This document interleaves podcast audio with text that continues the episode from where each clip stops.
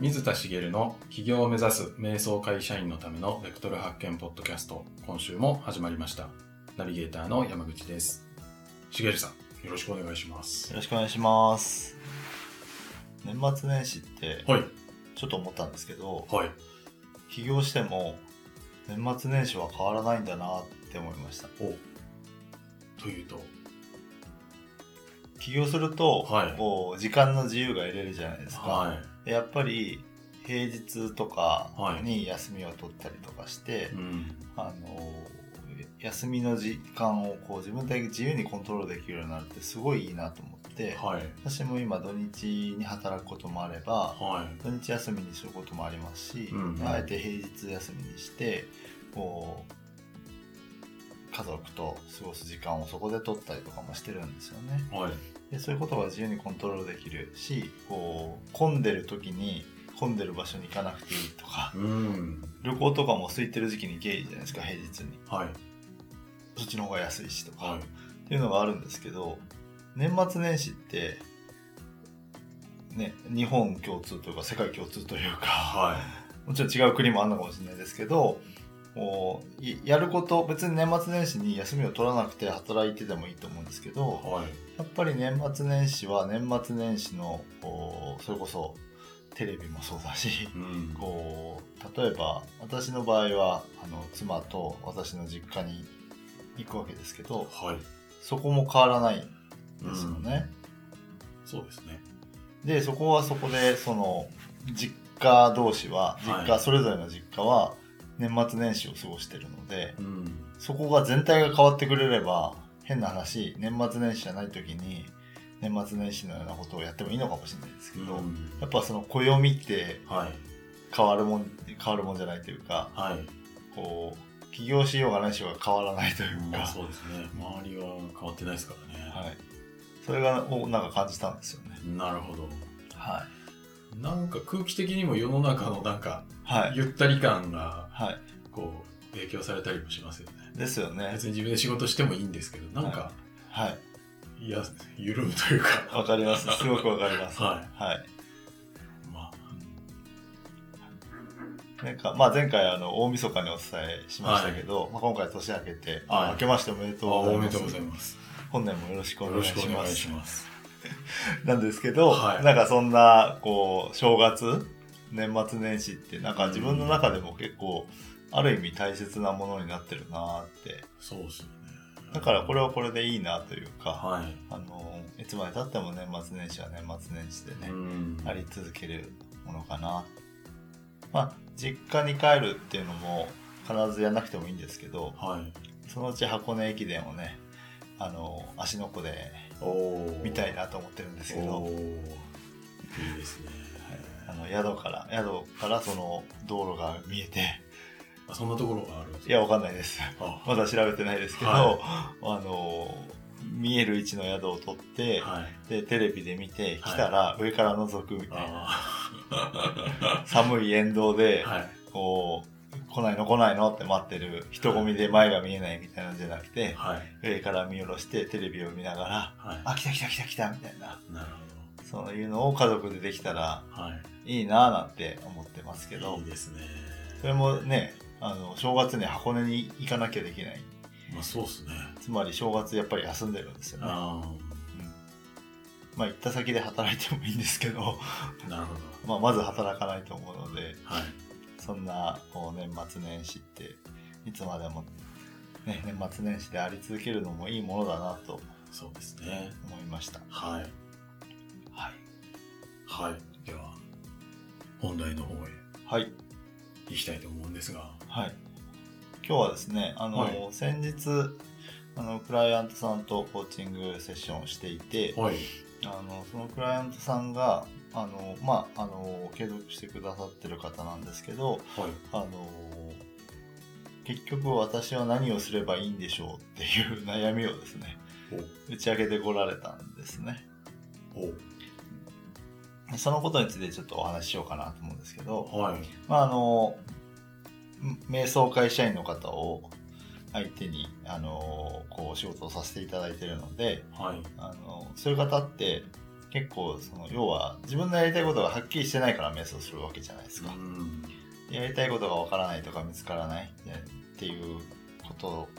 こう常日頃思ってる方なのでこうやりたいことがこれだっていうのを見つかることをものすごく望んでるわけなんですよね。うん。ドンピシャリでは。こういったものがあこれが自分の天職だみたいないなるほど。なんとなくわかりませんなんとなく、そんな時代私もありました。そんな時代もありましたかはい。天職が見つかる本とかいっぱい読んでましたね。私も読んでました。 で天職見つかりましたうーん、どうなんでしょうね。どうなんでしょうね。はい。まあ、今とりあえずめちゃめちゃ仕事は楽しいんで、はい。まあ、今はこれやってますけど、はね、はい。また来年はどうなってるかとか、はい。はい。何やってるかちょっとわかんないですよね。ですよね。はそういうもんなんですよね普通い。はい。こうやって天職だって言い切れる状況にはないわけじゃないですか山口さんもうーん。私もそうなんですよ、はい。まあ、今のこの、ね、会社員の瞑想会社員の方を相手にこうまあ相手は勝手もいいんですけどコーチングをしていくことが自分の天職だって、好きでやってますけど今うん。天職だって思ってるかっていうと全然そんなことないですねほう。なんですけど、はいやりたいことが見つからない人はそこを求めるがゆえにうん。もうこれだってバッチリはまるものがいつから現れるっていうのをどっかに願ってうん。頑張ってしまうはい。ってことがあると思うんです。はそうですね。はい。い、で逆に転職が見つかってる人もいると思うんですよ。はい。それってどんな人かなって考えた時に例えば私が転職が見つかってるなっていう事例を2つご紹介するとはい。 1つはあのイチロー選手。お引退しましたけどはい。こう野球が好きで野球で稼ぐことをもう小さい頃から、はい。あのー当たり前だと自分の中でほう。思ってはい。やり続けてはい。結局メジャーリーガーになってメジャーリーグでもトップの成績を収めてでその間こう野球のためにはい。ある意味本人はそう思ってないかもしれないですけどいろんなものを犠牲にしてると思うんですよね。うん。こうイチロー選手で有名なことで言うとルーティンが有名じゃないですか。はい。帰ったらこれをしてとか、何時にご飯を食べてご飯も何でしたっけカレーを食べるなんか試合前はとか決まってるみたいでした、ねなんかありますよね、はい。そういうのをきっちり毎回やるわけですあよね、ーで何分前にそれもかなり早い時間前に若手選手より前にはい球場に着いて、うんこういうルーティンをやってっていうのがあってそれを何十年もやり続けてるわけですよねはい。でそれはもう転職とかって言葉すら必要がないというか、うんイチロー選手にとってはそれがあの当たり前で、うんそれをやるために自分はそのルーティンをやってるしだから結果としてあれだけの成績を収められてる野球の天才かどうかは実は分かんないなと思っていてそうそれができる天才で野球の才能があったからはい。当たり前のように周りから見ると天職のようなうん。感じであのいるのかなというふうに思っているんですね。なるほでもう一つのパターンとしてど。はい。この人転職これなんだっていうパターンなんですけどはい。ちょっとおーまああの知り合いの実例でお話しするとはい。あの病気を持ってる方がいてはい。その方の病気って、えっと、現代科学ではまだ完治できない病気なんですはでその方頭のいい方ではい研究者なんですよ、あはい。でその病気になったたのでその病気を治す発明というかはい。治すためのあの医学的なはい。研究をされてるんですおご自身のそう自分の病気を病気を。治すおー同じ病気で苦しむ人にとってははいすごい素晴らしいことじゃないですか、はい。でその病気を治すための研究を天職と信じて疑わないうーん。なるほそれなんとなくわかりますよねど。なんか、使命感というか、は自分の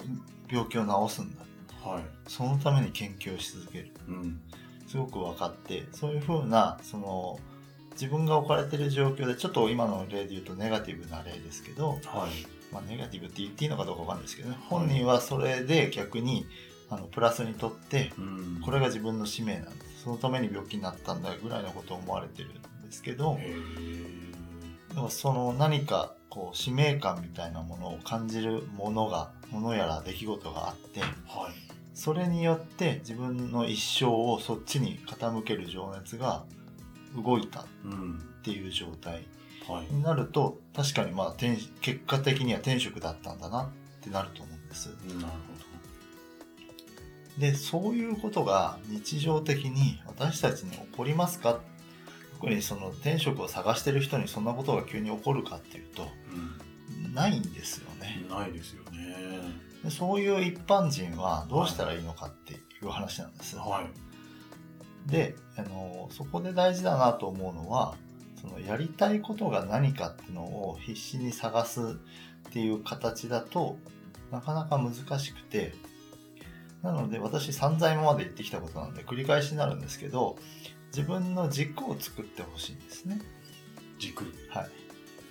はでいそれが軸のヒントとなるのが、えー自分の持ってる価値観大切にしている価値観とそれから自分の持ってる強みですよね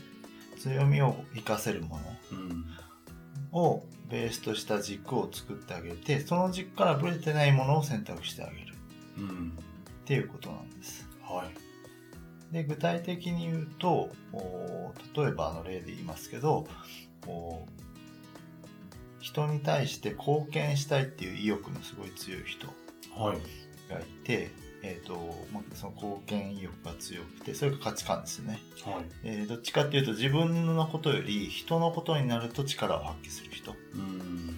が、まあ、実際にいたんですけどそうその人の強みが何だったかっていうとこう相手のへの気遣いがすごいできるんですよね。うんいろんなことに細かいことに気づくことができるし、それに対してこううまいことサポートすることができるっていうのと、心の面で言うとその相手のことも分かるんですけど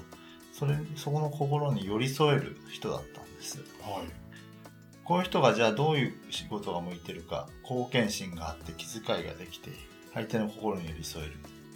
なんかコーチとかカウンセラーとかって向いてそうじゃないですかそうですねすごく向くと思うんですはでストレートに行くとそうなるんですよいほじゃああなたの転職コーチですかカウンセラーですか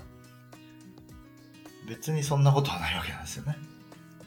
まあ他のなんか職業でもはい。できるっちゃできるってことですよねですよね。はいで例えばなんですけどその方はあの、まあ、スキルを身につけようと思ってこうパソコンを習いに行ってたんですね。はいでだいぶできるようになったと。じゃあその人がパソコンを教えるって言ったらどうなのっていうことなんですけどはい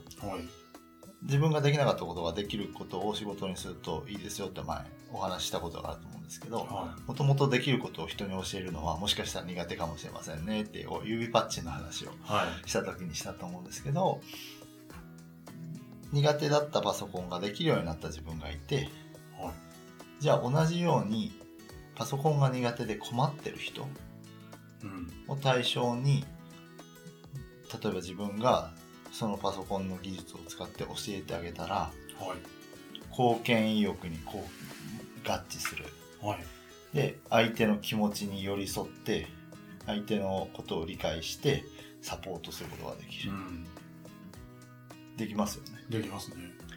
でその方は料理も得意だったんですよお例えば結婚をして料理をしたことのない女性がこれから旦那さんのために料理を作んなきゃいけないっていうこう問題というか悩みを抱えている人に対してサポートすることができるかもしれないですねうんなるほこれって料理パソコンコーチカウンセラーパッと聞くと全然違う仕事じゃないですかど全然違いますねでも今の話でいくと軸ってブレてますブレてないですそうですよねはだからその表面上に出てくる仕事いわゆるコンテンツは何でもいいわけなんですいうん自分が大切にしているものが何なのかはい活かせる強みは何なのかそれをどう表現するかがコンテンツなんですよねうん。でそれが何にも分かってないのにはい。コンテンツだけ探しに行っても意味がなくてはいや料理教えられますよあなた料理教えたらって言ったところでい。はその軸に沿わなかったら意味がないわけなんでい。すうよね、ん。なるほど。例えばですけどはい。料理を使って料理ができるようになって、はい。えーあーもうちょっとこう極端な例にしましょうかね見栄えのいい料理だけはい。ちょこっとできるようになってはい。自分が開くパーティーでモテたいっうん。ていう男性がいたとしてはその人まあえーもっと極端に言うとあのどちらかというとモテたいっていう欲望を満たしたいい。はい。もう要は単に女の子にモテたいがためだけにはい。あの細かいことはできないけど見栄えのいい料理だけ作れるはい。っていう人向けのサポートをしようとしたらその人は力を発揮できないんです、おそうなんです。なんでなんですかそのどちらかというと相手の気持ちに寄り添ってはい。こう何かこう悩みを抱えてる人へのサポート貢献心が強いんですけど、はモテたいっていう欲望を満たすためだけにい。はい。料理ができる人に共感できないんですよその人はは。これはその人の例の話ですよはい。あくまでもその人の例の話であのそれで力を発揮する人ももちろんいるわけなんですけど、うんいいじゃん女の子あのいろいろモテて楽しんじゃいなよってはい共感できる人だったらはやればいいんですけど、はい。その方はそうじゃなかっああ。ただから、えっと料理ができなくて困ってる悩んでる人に対してのサポートだったらできるわけですけどはい。同じ料理教例えば料理教室だったとしてはい。料理教室でも対象が変わると軸から完全に外れてるわけなんですうーん。なるほど。なので料理教室がいいですよって言っても違うんですよああ、同じことやってもはい軸が分かってる分かってないで、はいもう全然なんかはい意味が違うというか。そうですねあはあ、いもうそれはそうですね。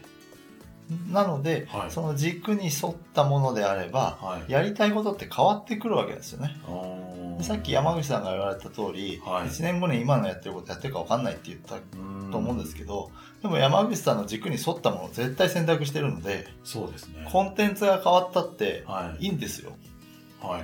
だから転職なんてないんです お転職なんてない。ね、あの別に転職と思えるものに出会った人は転職だと思って一生やり続ければいいんですけどはい。転職を探してる人にとってははい。転職はないんです今時点でおー残念なお知らせですね。残念なお知らせですけど、はい。逆にだからこそその軸をしっかり作ってあげたらやりたいと思ったものをやっぱやってみないと分かんないですよねあーでやりたいと思ってまたやりたいと思えばはい自分の軸に沿ってればやればいいし、ちょっと違うなと思ったら別のことをやればいいわけなんですよはい。その時に転職みたいなものを求めるとはい。やってみることすらやらなくなるんですはなぜかっていうあとはい。転職みたいにビビッと来てないわけですよあーちょっとやりたいだけだからはい。でもやってみなきゃ分かんないじゃないですわかかんないですよね。なのにはい。こう転職を求めるとあこれそんなビビッとくるレベルじゃないから自分のやりたいことじゃないかもって思ってしまってはい。手も出さずにうんやったら面白くてどんどん進んでいくかもしれないことすら手を出さなかったりするわけですはい。なので転職なんてないって思ってもらいたいっていうのが一つと、なるほだからこそ自分の軸をしっかり作った上でやりたいと思ったのはやっぱやってみてど。はい。でそれ楽しければやればいいしそれやっていくうちに例えばそれで成成果を出したとしても他のことがやりたくなったら他のことをやればいいわけなんですよね。うん。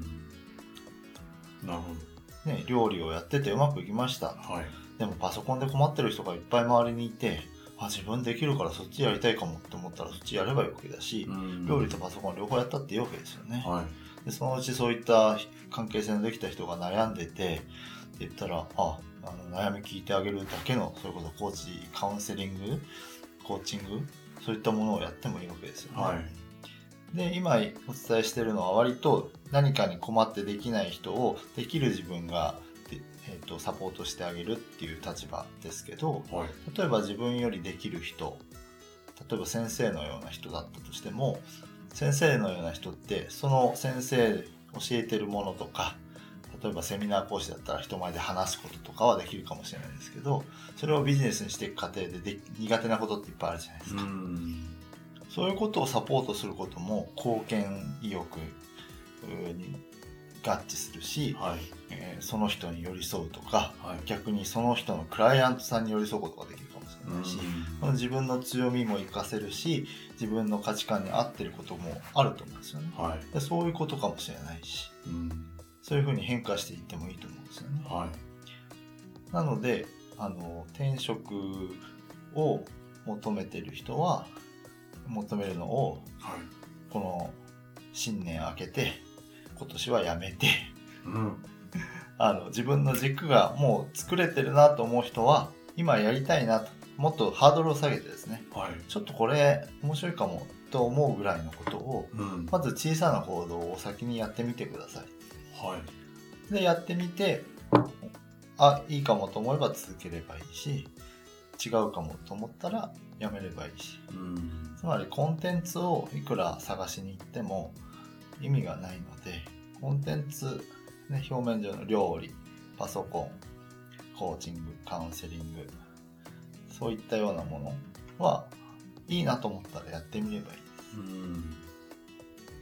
なるっていうことをですねほど。はい。どうしてもやっぱりコンテンツを追い求めるっていう